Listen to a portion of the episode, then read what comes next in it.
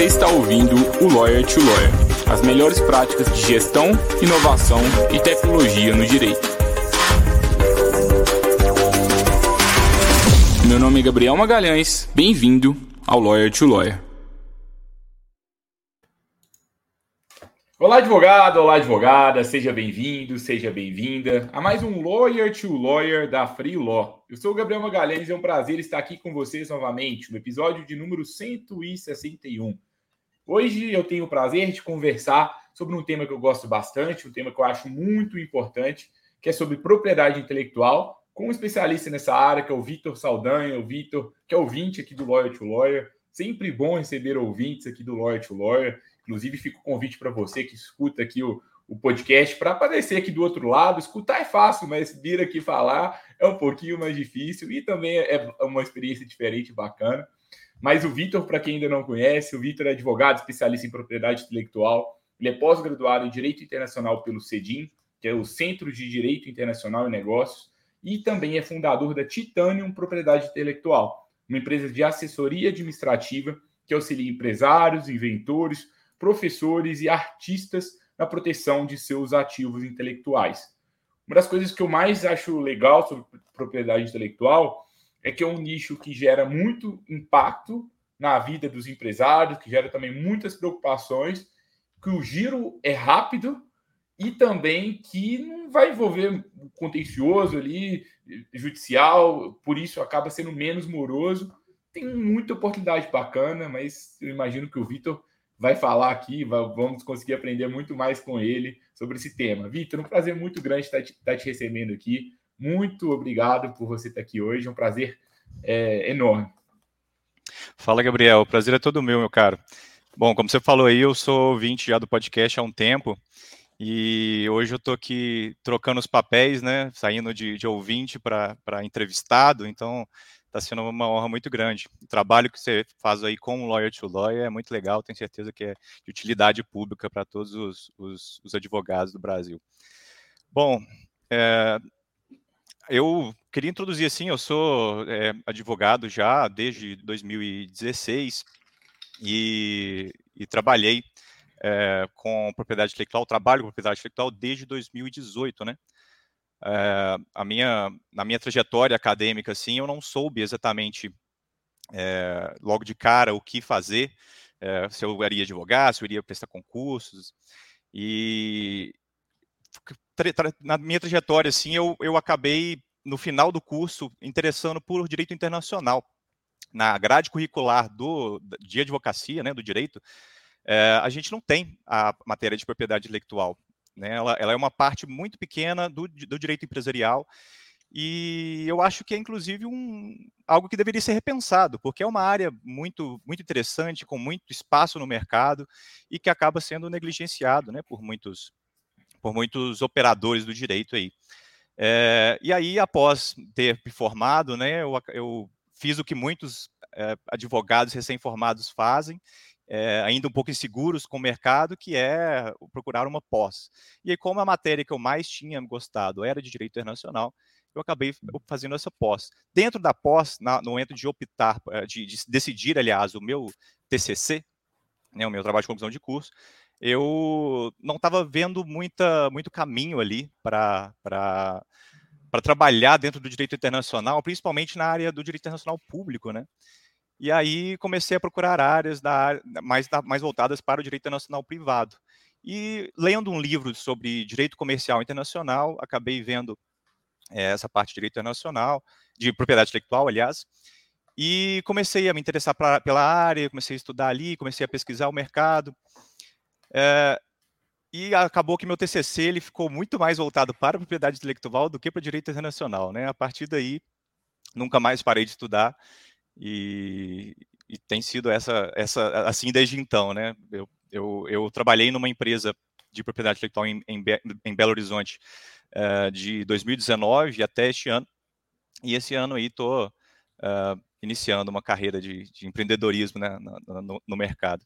Legal, Vitor. Parabéns aí pela, pela coragem de empreender. Eu acho que você falar de direito internacional é, acho quase todo estudante de direito que entra na faculdade, de, de uma forma ou de outra, ele tem um carinho especial pelo direito internacional.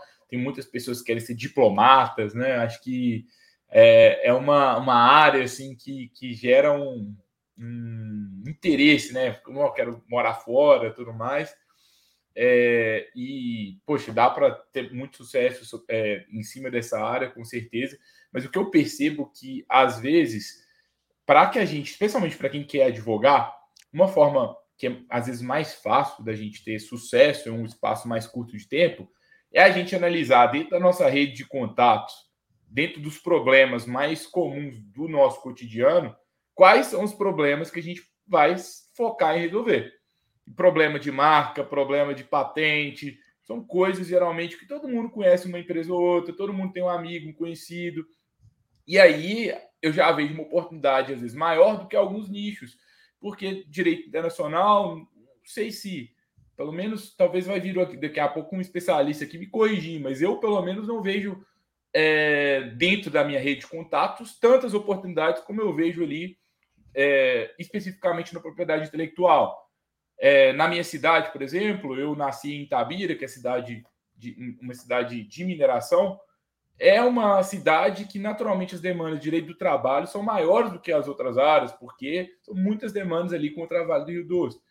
Então, eu acho que essa análise, na hora da gente pensar num nicho de atuação, ela faz muita diferença na hora da gente começar uma carreira. Não sei o que, que você pensa.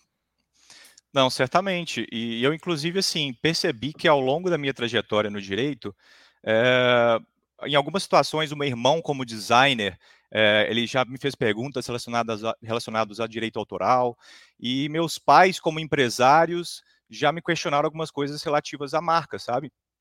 E então é, eu, eu percebi que havia uma demanda, seja dentro de casa, seja com alguns amigos, alguns, alguns, alguns colegas assim, e não era, não parecia ser explorado. Eu não conhecia ninguém que era especialista em propriedade intelectual, especialista em marcas e patentes, em direito autoral, enfim. É, então, certamente isso também colaborou no momento que eu estava ali decidindo o que, que eu ia escrever no meu TCC para voltar os meus olhos para essa área, sabe? É, e é uma área assim que, é, igual, igual você mesmo falou, é muito mais fácil você identificar um potencial cliente do que trabalhar com direito internacional, né?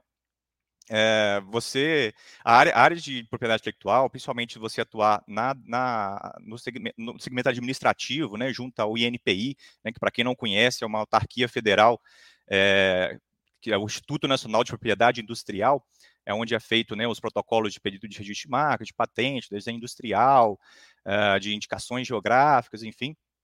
É, você percebe que ao, seu redor, andando na rua, você vê uma fachada, tem uma pessoa ali que tem uma marca, essa marca pode ser registrada e deve ser registrada, é, e você pode oferecer seu serviço, né, diferentemente do, do, do escritório de advocacia tradicional, onde você precisa esperar o seu cliente ter um problema para que você atue, para que você seja procurado por ele e comece a atuar, né, ajuizando uma ação, na área de propriedade intelectual, principalmente no segmento de marcas, você consegue é, ofertar o seu serviço sem o cara necessariamente estar precisando naquele momento. Você pode colocar na cabeça dele, plantar a sementinha de que ele precisa do seu serviço. Né? Às vezes tem muita gente ainda, eu sinto que, que o empreendedor médio brasileiro ainda não tem uma cultura é, tanto de registrar marca e tal. É, se for comparar com outros países, como os Estados Unidos, isso é um pouco, essa, essa cultura já é um pouco mais, mais enraizada. É, então, você pode fazer esse trabalho de, de, de, de conversar, de, de, de ensinar é, um empreendedor de que da necessidade né, de fazer um registro da marca e da proteção da marca. É, então, certamente, eu acho que essa é uma área que tem muito espaço, assim, e, e para quem é, se sente um pouco frustrado com o judiciário brasileiro, eu acho que é um prato cheio, porque é uma área extrajudicial de, de, de modo geral, assim. Claro que é, numa situação onde há uma infração de marca, onde há uma infração de patente, é, você vai trabalhar ali é, fazendo uma notificação a quem está infringindo, né? E caso essa pessoa não seja complacente com essa, com essa notificação, você pode ajuizar uma ação, você tem todo o direito de ajuizar uma ação para que o juiz determine é, a não utilização daquela marca, ou a não, a não produção e utilização daquela patente, enfim. É, então tem essa parte judicial, mas a grande parte, a, a maioria do, do, do, meu, do meu cut mensal do escritório é relacionada às demandas administrativas, de proteção. E isso não se resume exclusivamente a protocolar e, e, e, e pronto, acabou. Porque o trabalho ele é muito mais complexo que isso. Né? A gente tem que protocolar, tem que criar uma estratégia para o cliente, entender qual que, no caso de marcas, né, quais seriam os segmentos é, ideais para ele estar inserido, para ele ter uma proteção mais robusta. Após protocolar, a gente monitorar a marca, ver se outros concorrentes ou marcas é, eventualmente parecidas não estão é, é, protocolando pedidos semelhantes no, no INPI também, para que você atue fazendo uma oposição nesses pedidos. E assim, é, isso, isso, e esse trabalho ocorre mesmo após a concessão, né? Tem gente que também acha que num registro de marca você registra e no momento que a marca está concedida ali, registro em vigor, pronto, acabou. Não, há também uma outra etapa é, que você pode, inclusive, cobrar uma anuidade do seu cliente para que você continue fazendo esse monitoramento. Então, sempre que aparecer uma marca parecida com, o seu, com, a, com a do seu cliente, é, dentro do banco de dados do INPI, você pode atuar ofensivamente para tentar derrubar aquela marca e, e é, fazer com que o INPI não defira aquela marca, né? Que ele indefira a marca do, do, uhum. do, concorrente, assim, de uma marca que ameace a hegemonia da marca do seu cliente. Esse trabalho ele é sempre feito por empresas grandes, mas às vezes é negligenciado por empresas pequenas. E que, assim, uma empresa, toda empresa grande já foi uma empresa pequena uma vez na vida, né? Então, eu acho que, que não é bom negligenciar esse, esse potencial, né? Logo no início ali. Vitor, como é que você definiu esse portfólio é, dentro da propriedade intelectual? Você já começou a trazer algumas questões assim, porque existem as demandas, né? A partir do momento que a pessoa teve o problema e ela está precisando de você, e tem algumas demandas que, que às vezes a pessoa nem sabe que tem um problema e você está ali conscientizando ela daquilo e, e, trazendo essa comercialização. Como é que foi isso? O que, que, o que, que é incluído no seu portfólio? Então, é, junto da, da Titanium, eu, eu faço é, exclusivamente as, as, as, operações administrativas, né? tanto de registro de marca, de registro de patentes, de registro de desenho industrial, é, e até é, de registro de direitos autorais, porque assim, para o nosso, nosso público que é advogado, mas talvez não é, é, não, não é tão conhecedor da área de propriedade intelectual, a área de propriedade, de propriedade intelectual, ela basicamente se subdivide em propriedade industrial e o direito autoral. Né? Existe a, a proteção sui generis também, mas eu não, não vou entrar nela neste momento. E dentro da propriedade industrial, que é onde o INPI está, né? o INPI é o Instituto Nacional de Propriedade Industrial, é, ele trabalha com marcas, patente, desenho industrial, indicações geográficas. Então, é, é, esse, é esse grosso. E o direito autoral ele não precisa necessariamente ser é, protegido da mesma forma que a propriedade industrial. A marca, a patente, você faz uma solicitação essa solicitação ela precisa de ser aprovada, precisa de preencher os requisitos, e aí sim, você, uma vez que o órgão é, aprove, você tem ali uma exclusividade, você tem um direito. Antes disso, no momento que você faz o protocolo, você solicita, você tem só uma expectativa de direito. Dentro da, do direito autoral, você não necessariamente precisa dessa, desse registro. No momento que você externaliza a obra, você escreve um livro, que você uh, uh, faz uma pintura, essa, essa proteção, ela já é inerente, ela já nasce imediatamente. E isso, assim, a nível internacional. É, existe o, o, a Convenção de, de Berna, que, que vários países no mundo são signatários, mais de 100 países no mundo são signatários, e aí no momento que você cria uma obra autoral, ela inerentemente, já imediatamente, já é protegida. Porém, existe um problema na justiça, que é você provar que você é titular daquela obra e que você produziu ela anteriormente a uma outra pessoa. Então, acaba que também é usual fazer registros de direito autoral para fins declaratórios, para, para você ter um, uma marca de uma data específica, que naquele dia você protocolou aquilo num determinado órgão público, aí pode ser, geralmente é usado a Biblioteca Nacional, né? Mas hoje em dia tem muitos, tem muitos é, softwares e sites é, que eu até prefiro, que usam é, criptografia, blockchain, né, para fazer esses para fazer esses registros e que são muito mais rápidos do que a Biblioteca Nacional. A Biblioteca Nacional você ainda precisa de enviar cópias físicas para eles, né? são muito mais rápidos, muito mais baratos, e aí eu acho muito mais interessante. Tem validade jurídica também. Tem várias jurisprudências hoje em dia já que, que, que comprovam a, a, a validade desse, desse tipo de, de, registro. Não sei se eu respondi a sua, sua pergunta. Não, é...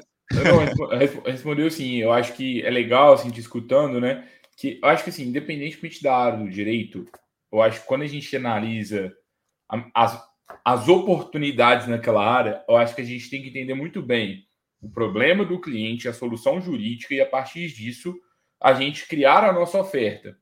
Porque não adianta só eu ser muito bom em propriedade intelectual se eu não souber criar a melhor oferta para o cliente e saber trazer à consciência daquele cliente problemas que ele não sabia que tinha, porque senão eu, eu vou estar vou tá deixando dinheiro na mesa, eu só vou é, ofertar a demanda quando ele trouxer ali o problema de, de, que ele teve ali, que alguém contestou a marca dele, que alguém falou que ele não pode usar mais aquela marca, sendo que era dele há muito tempo. Uhum. Sendo que, se a gente olha para uma ótica um pouco mais ampla, a gente começa a ver possibilidades no preventivo, de até fazer uma assinatura anual, uma assinatura mensal de monitoramento daquela marca. Exato, exato. Isso é uma coisa bem, bem interessante. A gente, inclusive, na Flor não faz isso. É um serviço legal aí para a gente até conversar depois do episódio. Perfeito, ótimo. É, pois é, tem essa possibilidade, né? E assim, para eu entrei no, no ponto de, de quem está frustrado aí com a morosidade de, de trabalhar com, com judicial, né? E até assim, essa área de direito nacional, ela, ela é de propriedade intelectual, aliás, ela é desconhecida até por muitos juízes. Então, é, recorrentemente no judiciário a gente vê decisões absurdas e aí deixa a gente frustrado, né, como advogado. É, a, o, o, mesmo, mesmo com hoje a, a, o sistema todo judiciário é, digitalizado, a gente ainda sofre muito, né? E não há uma homogeneização de, dos estados e das instâncias de ter um mesmo sistema. Então, a gente, no trabalho advocatício, a gente sofre muito, né? É, não, sei, não sei se atualmente você, Gabriel, está atuando na, na, advocacia, mas quem, quem atua sabe que, é, que tem seus problemas, né? É, no, no trabalho ali junto ao INPI, por exemplo, a gente consegue é, trazer um pouco mais de segurança jurídica para o cliente, sabe? Quando o cliente me perguntar quanto tempo demora um registro de marca, eu não sei falar exatamente, mas eu vou falar que no, em média ali uns, uns 12 meses. Não varia muito disso, sabe? É, enquanto ação judicial, você realmente não pode, não pode falar para o cliente. Ah, geralmente isso aqui dura anos a anos, né? Então, a, a instabilidade jurídica é muito maior. E, e, as pessoas que analisam, os examinadores do INPI, que vão analisar um pedido de registro de marca, um pedido de patente, um pedido de desenho industrial, eles são especialistas naquilo. Então, a chance de você ter uma decisão é, materialmente errada é bem mais difícil do que um juiz que está pegando ali uma, uma, uma, causa que não é de uma matéria tão uh, que ele tem tanto conhecimento e ele acaba dando uma decisão que você precisa de recorrer necessariamente. Né? Sim. E Vitor, como é que você consegue cliente hoje? Então, a grande maioria dos clientes é, que eu tenho atualmente, eles são de captação muito parecida com de, de advogados de modo geral, que é indicação. Né? O boca a boca, o cliente satisfeito, é certamente até hoje um, dos melhores, vou falar o melhor não, mas um dos melhores é, marketings, né? Mas é, como a minha empresa é, com, a, com, a, minha empresa atualmente eu já tenho um site é, no ar, já faço embalde marketing, é, muito influenciado pela, pelo ouvindo Lawyer to Lawyer também e é, tenho Instagram ativo, faço postagens lá recorrentemente no, no Instagram, é, então é isso, a maioria dos clientes que eu angariei foram uh, por indicação ou até assim indicações de amigos, indicações é, de, de pessoas em evento que eu conversei, conheci e, e às vezes a pessoa não vira meu cliente, mas ela indica para uma, outra pessoa, né? É, então são é, é, esse tipo de, de situação. É, também é importante colocar o seu, o seu a, a página do seu do seu site né, e do seu estabelecimento no, no Google, né, para as pessoas te acharem por lá. Eu ainda não comecei a mexer com o Google Ads, mas é também uma, uma intenção no futuro próximo aí.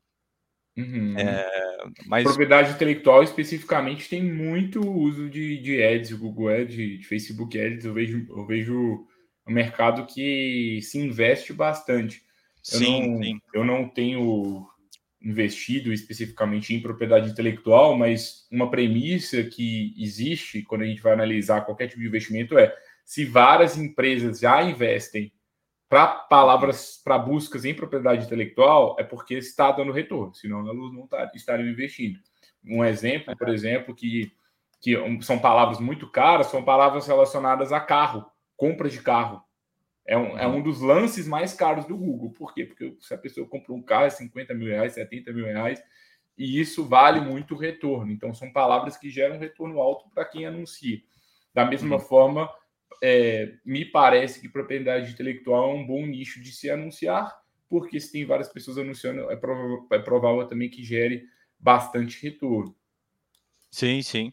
É, e tem até a questão, é, me, me, me, veio à tona aqui a, a, os julgados recentes de, de alguns tribunais, no sentido de, de que é, é ilegal você colocar é, no Google Ads palavras que remetam ao seu concorrente, colocar a marca do seu concorrente no Google Ads para que, que a pessoa, quando pesquise pela marca do seu concorrente, seja direcionada para o seu site, né, para a sua, sua conta. Isso, isso é ilegal, isso não, não pode ser, ser feito e já tem algumas decisões nesse sentido. O que acontece na área de propriedade intelectual, e talvez seja um dos motivos, motivos pelos quais é, você vê uma, um marketing, é, digamos, até meio agressivo às vezes, é porque a parte administrativa ela é muitas vezes feita por uma empresa e não exatamente por um escritório de advocacia. E aí, sendo é, praticado um marketing por uma empresa e não por um escritório de advocacia, você pode não, é, você pode descolar um pouco da, da, das regras de, de, marketing da OAB.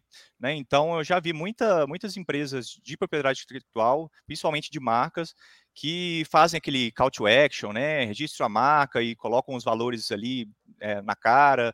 Já vi até é, acontecer de. É, na verdade, é bem comum essas empresas elas colocarem pacotes no site delas, de modo assim: ah, você registra sua marca e você tem isso, isso, isso, portanto, por X, por X, valor X. Aí você tem isso, isso, isso por valor Y. Como se fosse um pacote de, de Netflix, tantas telas, assim, né? É, a princípio, quando eu comecei a fazer um benchmarking desse, desse mercado, quando eu comecei a atuar, eu achava isso interessante. É, eu achava que fazia super sentido deixar as informações mais livres ali, abertas, e o cliente não ter que entrar em contato comigo para poder saber quanto que custa algo. Só que depois, é, na prática, e a empresa que eu trabalhei também nos últimos anos é, não faz esse tipo de, de, de, não apresenta os valores tão escancarados assim, eu percebi que na prática isso realmente é, não é tão aplicável, porque a, existe uma característica da, da, da área que ainda eu diria que não pode ser comoditizada. Uma vez eu ouvi você falando que a área de, de, de, de registro de marcas é muito comoditizada, né? Ela é, ela é, tratada como um produto. E eu já, já me tornei um pouco crítico disso, né? Porque eu percebi muita gente tratando como um produto e é muito mais complexo do que isso. Quando você se aprofunda mais, quando você entende mais as peculiaridades, você vê que é muito difícil responder a, per, a uma pergunta relativamente simples que é quanto custa um registro de marca? Eu recebo essa pergunta reiteradas vezes, né? E eu nunca gosto de respondê-la na lata, porque realmente é uma resposta que ela vai depender de uma série de fatores. Né? Primeiro, no momento que a pessoa me faz essa pergunta, eu preciso de perguntar para ela é, qual é a marca dela e qual é o segmento dela para eu entender, a princípio, se a marca dela está viável para começo de história, e segundo, para eu entender quais as classes que eu preciso registrá-la.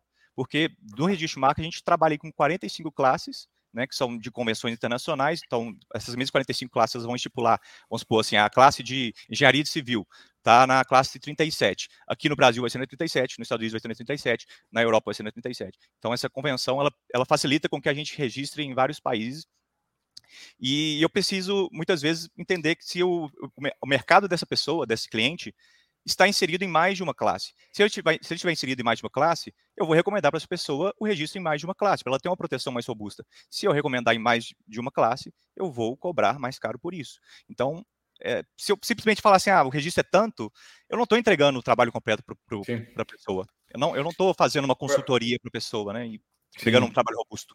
É, eu acho que, assim, é, tem algumas discussões que a gente pode partir agora diante dessa conversa aqui. A gente pode ir numa questão da discussão sobre o AB, o quanto que ela tem que ser flexível ou não, que é uma discussão que eu não quero ter agora nesse momento. é, tenho, eu tenho minha opinião sobre isso, já, já falamos sobre isso, publicidade de advocacia, eu sou mais liberal, mas entendo também os que não são, e tá tudo bem. Ah, eu acho um absurdo a propriedade, o, a, o site colocar o preço. Eu sei que algumas pessoas pensam assim, eu, eu, e, e aí tem uma outra questão sem, vamos supor, vamos todos aqui concordando que, que isso seria legal e tá ok, tá dentro das regras. Coloca, a gente coloca o valor ou não coloca? Aí é uma questão para mim mais de teste. Vamos testar para ver qual vai funcionar mais. E a gente vai testa com só com valor e testa sem o valor. Geralmente quando a gente isso em qualquer processo de vendas, se a pessoa compra sozinha sem falar com você, você perde a oportunidade de colocar o dedo na ferida dela de realmente fazer com que ela entenda mais grave o problema dela e, consequentemente, dela acabar pagando mais caro. Esse final de semana mesmo eu fui, eu, eu na verdade, final de semana não, né? Que a gente está gravando esse podcast aqui logo após o feriado. Mas na véspera do, do feriado, aqui no meio da semana, eu fui no restaurante de massas e aí eu fui lá pedir um vinho. E aí a, o, o garçom falou assim: não, o vinho você não pode pedir aqui, não. Tem que ir no sommelier. E aí vai no sommelier, e aí o sommelier ele entende tudo de vinho, e o cara faz você comprar um vinho muito mais caro. Você que queria comprar um vinho de 40 reais, você sai de lá com um vinho de 100, quase comprando de 200. Uhum. Por quê? Porque vem um especialista te cutucando o dedo na ferida para que você compre o melhor. Então, dentro de um processo de vendas, a vantagem de você ter alguém ali sendo consultivo é essa. A desvantagem é que não escala tanto. Então, a depender do volume de pessoas, eu não consigo fazer esse sommelier todo dia. Mas eu posso ter um modelo tipo Evino, que é um e-commerce de vinhos que uhum. tem ali as informações e já tem o preço e a pessoa compra. Uhum. Então, é, assim, não acho que um é melhor ou pior do que o outro, mas é possível vender vinho de forma comoditizada, é, é possível vender vinho de forma consultiva. Tudo depende do que eu quero para a minha advocacia, do modelo que eu, que eu enxergo. O Sim. fato é, vender de forma consultiva, eu consigo gerar mais valor para o cliente, consequentemente, eu consigo aumentar o preço. Só que, de outro lado, você gasta mais tempo entregando aquele serviço e fazendo a venda. Isso aumenta o seu custo de aquisição de cliente. Então, acho que são pontos é, assim, vai ter o certo e o errado para cada tipo de advocacia mas eu não acho correto a gente classificar, tipo, é sempre certo colocar o preço, é sempre errado colocar o preço, sabe? Não, perfeito. É, eu não tô, não tô falando isso. Só a, a, minha percepção é que ao, ao longo dos meus estudos e da minha prática, eu percebi que é, comoditizar, colocar o preço e, e, vender o registro de marca como se fosse um produto é, é um pouco é um pouco estranho porque a tarefa é muito mais complexa do que isso. Eu não, eu não sei nem a princípio se eu consigo registrar a sua marca. Então, se você já, já vai no meu site e compra lá um registro de marca e você chega para mim com uma marca que eu não consigo registrar, porque às vezes ela não está viável. Às vezes a marca não está viável, às vezes a marca é genérica demais a ponto de eu identificar logo de cara que o, o examinador não vai conseguir, não vai, não vai dar esse registro para a gente. Então, aí eu preciso de pedir o cliente para trocar a marca dele. Às vezes o cara não quer trocar a marca dele. Então, já aconteceu. É, acontece é, recorrentemente de Sim. pessoas me procurarem e, e eu fazer uma análise de viabilidade da marca e falar para a pessoa: olha, desse jeito você muito provavelmente não vai conseguir. Tem muitos escritórios que eu considero que ou são, uh, é, digamos, picaretas, assim, né? São, são, não, são, não são muito honestos. É, ou então são muito leigos, que simplesmente no momento que é solicitado um pedido de registro de marca, os caras fazem, pegam, embolsam o dinheiro do cliente, Sim. protocola lá e não quer nem saber depois. A marca vai ser indeferida, o cliente perdeu o tempo e o dinheiro dele, e aí o cara cobra mais para fazer um recurso, ainda cobra mais do, do cliente, sabe? E o cara aí pro, prolonga e tal. E eu não acho isso certo. Eu, então eu sou muito transparente com os, com os meus clientes. De no momento que eu percebo que há um problema crucial ali, eu, eu passar para o cliente e falar, olha, provavelmente desse jeito não vai, não vai dar. Então, é, essa, não, ética, não tanto, né? é, essa ética é muito importante no longo prazo. Eu acho que isso é uma Sim, virtude que, poxa, porque se você, se você começa a ser antiético com um cliente ou outro aqui, você pode até ganhar no curto prazo, mas no médio e longo prazo você não ganha. Agora, é, ao mesmo tempo, eu acho que quanto mais claro e objetivo a gente é na nossa proposta, uhum. mais retorno a gente consegue ganhar. Então, por exemplo, ah, eu não sei responder quanto custa uma marca. Ok, eu sei que cada caso é personalizado, mas será que a gente não consegue fazer uma média de um padrão, uma, uma média e com algumas regras? Por exemplo, olha, o custo de registro de marca é isso. Só que é, esse custo engloba também a análise. E se eu entender que não faz sentido registrar, você vai ter que me pagar 50% disso. E já cria a regra no momento da oferta. Porque eu sinto, às vezes, que alguns advogados, vou usar um termo forte aqui, mas às vezes é como eu, eu, eu acho, são um pouco preguiçosos na hora de precificar os serviços e fala que sempre, ah, não dá para ter um padrão, é tudo personalizado, é tudo personalizado. Será que é? Poxa, olha, vamos sair do direito, sabe? todos os outros ramos, a gente tem N exemplos de coisas que são muito customizadas. Você pega, por exemplo, um, um exemplo para mim que é mágico: self-service.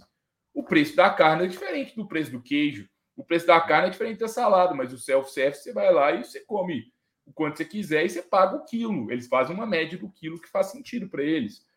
Da mesma forma, sei lá, rodízio de carne, rodízio de japonês. Você paga lá um valor por mês, um valor por mês, não, um valor por, por vez que você vai lá, e você come quanto você quiser, e, e, e isso funciona no preço.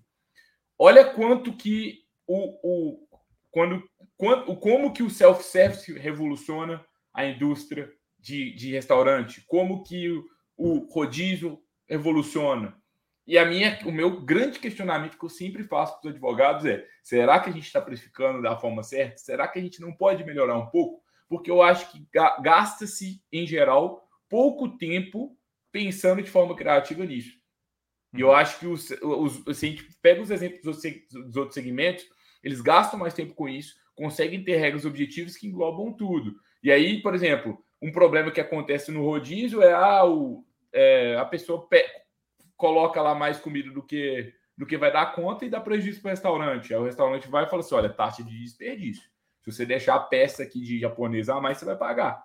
E aí a gente vai cada dia melhorando a oferta, sabe? Não sei se você concorda. Sim, não, eu, eu entendi o que você está falando e, e, acho que faz, faz algum sentido mesmo. É, é algo até, inclusive, que, a, a, se pensar assim, no, no meu negócio, de eu estudar mais para frente, se eu é, estabeleço alguma, alguns parâmetros ali para que o cliente é, ele mesmo consiga fechar sem, sem entrar em contato comigo diretamente, é, ou com algum especialista, considerando que minha empresa vai crescer, né? É, mas, assim, é algo, é algo a se pensar, certamente, Gabriel. É, igual eu trouxe, não acho que uma, é, é uma. É, é certo ou errado. Talvez você, uhum. po, você, pode, você pode continuar conversando com, com o cliente, optando por conversar com o cliente sempre. Só uhum. que, às vezes, dá para a gente melhorar a precificação. Eu uhum. nunca, é. não vou mandar. Eu tenho, o meu, eu tenho minha, meu cardápio aqui que eu oferto para o meu cliente. Só que eu só oferto depois que ele conversa com o meu sommelier. Pronto, mas o meu cardápio está é. bem definido, sabe? Acho que isso aí é, é, é, de acordo com o meu negócio, com o meu tipo de cliente, quem vai saber melhor do que ninguém é o dono do negócio. Sim, sim. E assim, o mercado de serviços ele é um pouco diferente do mercado de, de produtos, né? Porque as pessoas elas tendem a, a querer conversar com a pessoa que vai prestar o serviço para sentir, né? Sentir a, aquela pessoa, ver se ela transmite confiança, se ela transmite conhecimento no, no que ela está fazendo, é, para aí sim fechar. Então, é, não é, é, ao meu ver, não é tão comum a gente fechar negócios, serviços, né? No caso, é, com apenas um clique, igual a gente faz na compra de, de, produtos é. na internet. Eu acho que o ponto, o segredo da criatividade para mim é a gente pegar coisas de setores diferentes e combinar.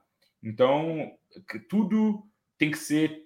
É, eu pego uma coisa dos Estados Unidos, eu tenho que tropicalizar ela para o Brasil. Eu uhum. pego um exemplo de um mercado de, de uma indústria de produto e eu vou trazer para um serviço, para um mercado muito tradicional. Não dá para fazer um Ctrl-C, Ctrl-V exatamente do que eles fazem lá, mas dá para a gente adaptar e usar aqui da melhor forma. Eu acredito, é o que eu acredito, pelo menos. E testar, né? Ver, ver o que dá certo, igual você falou. É, é cada negócio vai ter um. E quem vai saber melhor do que todo mundo é você. Você que é o dono do negócio, é. você que é o sócio do escritório, você que conhece seu cliente. Só que o que eu acho muitas vezes que é o erro de vários sócios é que eles partem de pressupostos falsos, não uhum. Têm a humildade de testar e ficam ali a vida inteira falando: ah, isso, essa outra coisa não funciona, esse modelo não funciona, isso não funciona, mas nunca testou nada diferente. Uhum. Eu acho que para você saber se funciona ou não, você tem que colocar tudo a teste e tudo mais. Uhum. Fica com a cabeça de advogado tradicional. É, né? é exatamente. É, ô, Vitor, e sobre atuação na propriedade intelectual, tem outro ponto que você acha relevante também que você queria destacar? Cara, é, eu acho assim, é uma área que, é, igual eu falei, ela tem essa facilidade de, de ser, de, de você trabalhar, se você quiser, exclusivamente no administrativo. Eu tenho um colega de profissão que trabalha exclusivamente no, administrativo e ele se, é, digamos, vangloria de estar no, de, de, não ter processo judicial mais na, na, nas, na, nas responsabilidades dele. E assim, é, um desafio que a gente tem pela frente aí, e, e que eu consigo visualizar é de entender como que vai se adaptar a área de propriedade intelectual nessas novas é, nesses novos tipos de proteção e nesses novos bordões aí, metaverso tem sido falado até com às vezes um ar de chacota, né? Mas é, considerando assim a, a, a, interatividade do ser humano com o mercado é, de, de realidade virtual e, né, e dispositivos virtuais, eu acho que isso vai ser tendência sim, e a gente vai precisar de trabalhar para entender é, como que vai ficar proteções ali de marcas, de softwares dentro desse âmbito. É, então, eu, eu percebo, é, mesmo estando na área, né, pode estar um pouco viciada essa percepção, mas eu tenho essa percepção, conversando com outros amigos advogados, que a, que a expressão propriedade intelectual tem aparecido mais nos últimos anos do que do que do que nunca. Assim, é, propriedade intelectual não é algo novo, né? Eu diria que a, a, essa era moderna da propriedade, da propriedade intelectual existe desde o final do século XIX, mas é, é algo que não tem parado de crescer. Assim, então convido a qualquer advogado que tenha interesse no assunto. Outro dia eu estava conversando com um dos grandes advogados, advogados não, de escritórios, é, conversando com um dos sócios de, de, um grande escritório de advocacia de Belo Horizonte, e eles não tinham lá dentro um especialista em propriedade intelectual, e era um escritório voltado para a área empresarial, sabe? É, então, acho que tem espaço, acho que tem muito para crescer também, é, e não vai parar tão cedo.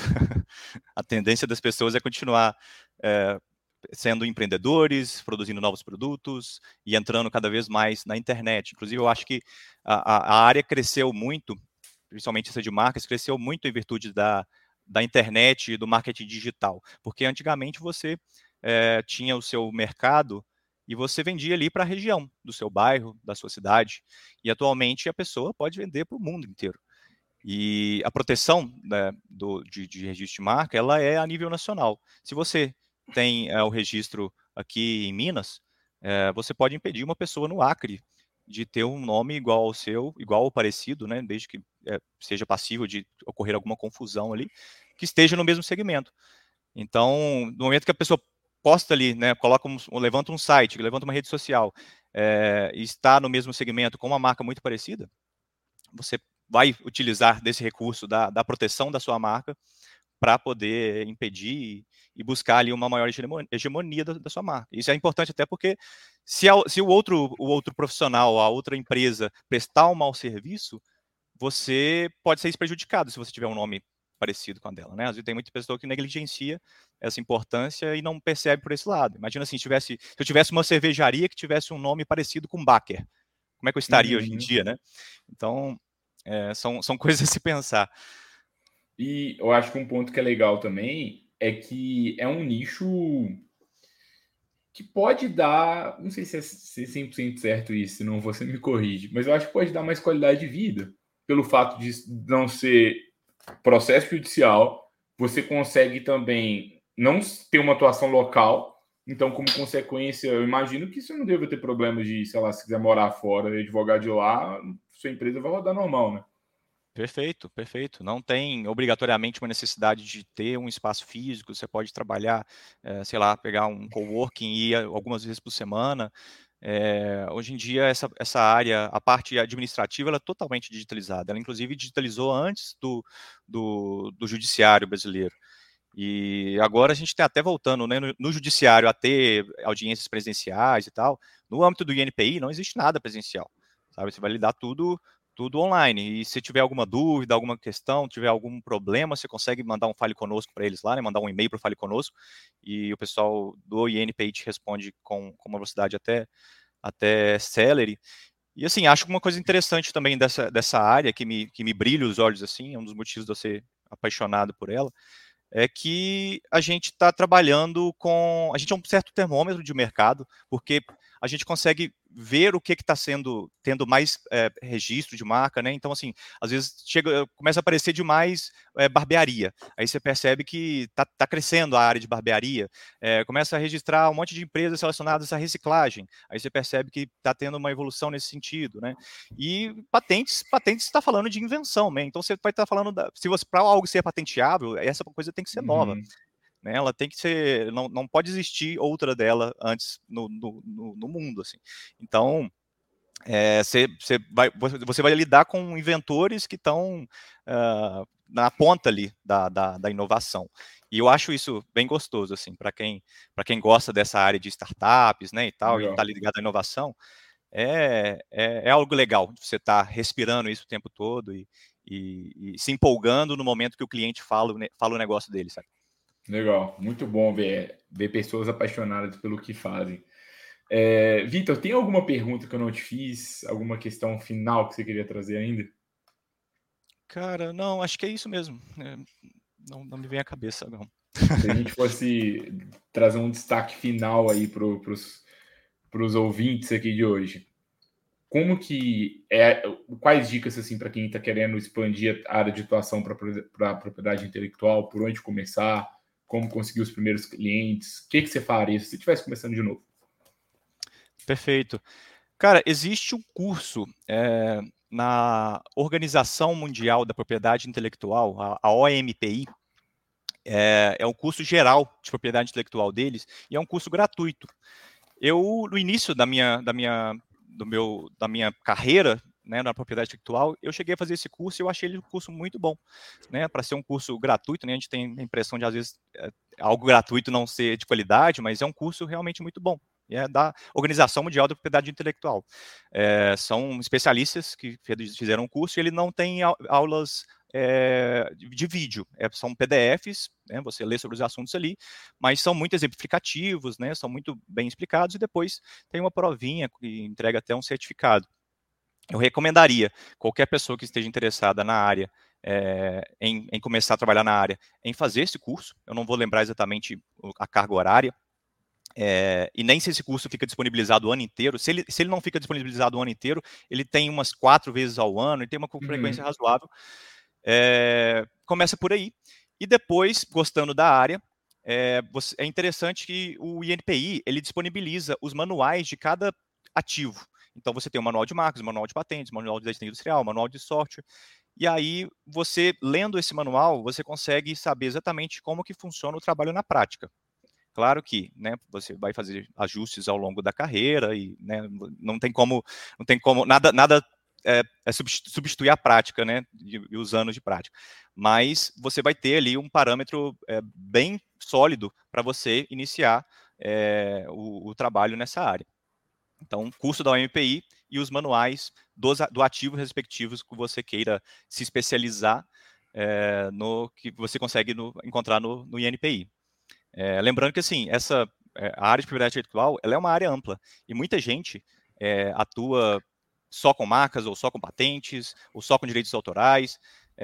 eu, eu tenho optado por, por trabalhar em, em, todas, né, em todas essas, em, em, pegar a propriedade intelectual como um, como um todo. É, e isso é uma faca de dois gumes, né? Porque você vai poder captar mais cliente, mas você. Eu, eu, provavelmente não vou ser um especialista tão bom quanto um outro que é só especialista em, em direito autoral, ou só especialista em, em patente, entendeu? É, mas é isso, assim, é, é, é uma área interessante, como eu já disse aí, é uma área é, cheia de, de, de, qualidades, e fica aí o convite para para quem quiser saber mais sobre o assunto, se quiser me contactar nas redes sociais aí, no LinkedIn, estou é, à disposição para tirar dúvida e, e conversar com o pessoal. Vitor, bom demais. O Vitor já falou aqui dos contatos dele. Eu estou deixando aqui o site da Titanium aqui na descrição do episódio e também o LinkedIn do Vitor para vocês se conectarem. É, recomendo muitas conexões, elas são bem valiosas. Sempre a gente recebe relatos depois do episódio, não, me, convid... me conectei com convidados, foi bem bacana, que surjam parcerias a partir daqui. Se você não quiser ser especialista em propriedade intelectual, manda uma mensagem para o Vitor, quem sabe você não faz uma parceria. Não necessariamente você precisa saber tudo. É, pega, é, é, aqui em Minas a gente fala muito que é junto dos bons que nós fica melhor. E, eu acho que assim, não necessariamente você precisa ser o melhor em tudo, desde que você esteja tenha contato com pessoas boas em cada uma dessas áreas. Fica o convite aí. Prazer grande, Vitor. Aprendi muita coisa, mudou bastante minha percepção sobre propriedade intelectual, consegui entender mais sobre esse mercado. Queria muito agradecer pela sua generosidade em compartilhar. É, e espero que o episódio renda frutos aí para todos os ouvintes também, que vocês comecem a fechar mais clientes é, ganhar mais honorários a partir disso, porque no fundo é o que a gente gosta também, né? A gente gosta de fazer impacto na vida das pessoas, mas o honorário ali no, no final do dia também ele tem o seu lugar. Claro, claro. Muito obrigado, Não, obrigado. viu, Vitor? Obrigado, Gabriel. Foi um prazer enorme estar aqui com você. Obrigado por ter, por ter convidado aí, cedido o espaço. Sempre que, sempre que precisar, estou à disposição aí. Espero realmente que a gente tenha é, ajudado aí que eu tenha contribuído com essa sua, com essa sua missão que eu considero muito, muito bacana aí no, ah, no universo da advocacia. Muito obrigado, Vitor. Pessoal, agradeço a todos novamente pela audiência, gostou do episódio. Não se esqueça de compartilhar com outro colega advogado, advogada, deixar seu like aqui, avaliar o episódio e principalmente colocar em prática. Se não quiser divulgar para ninguém, ok, a gente fica um pouquinho triste, mas o principal, o principal para a gente é você colocar em prática e ter resultado. Se isso acontecer para a gente já já tá bom demais. A gente se vê, pessoal, na semana que vem para mais um Lawyer to Lawyer. Até lá. Tchau, tchau.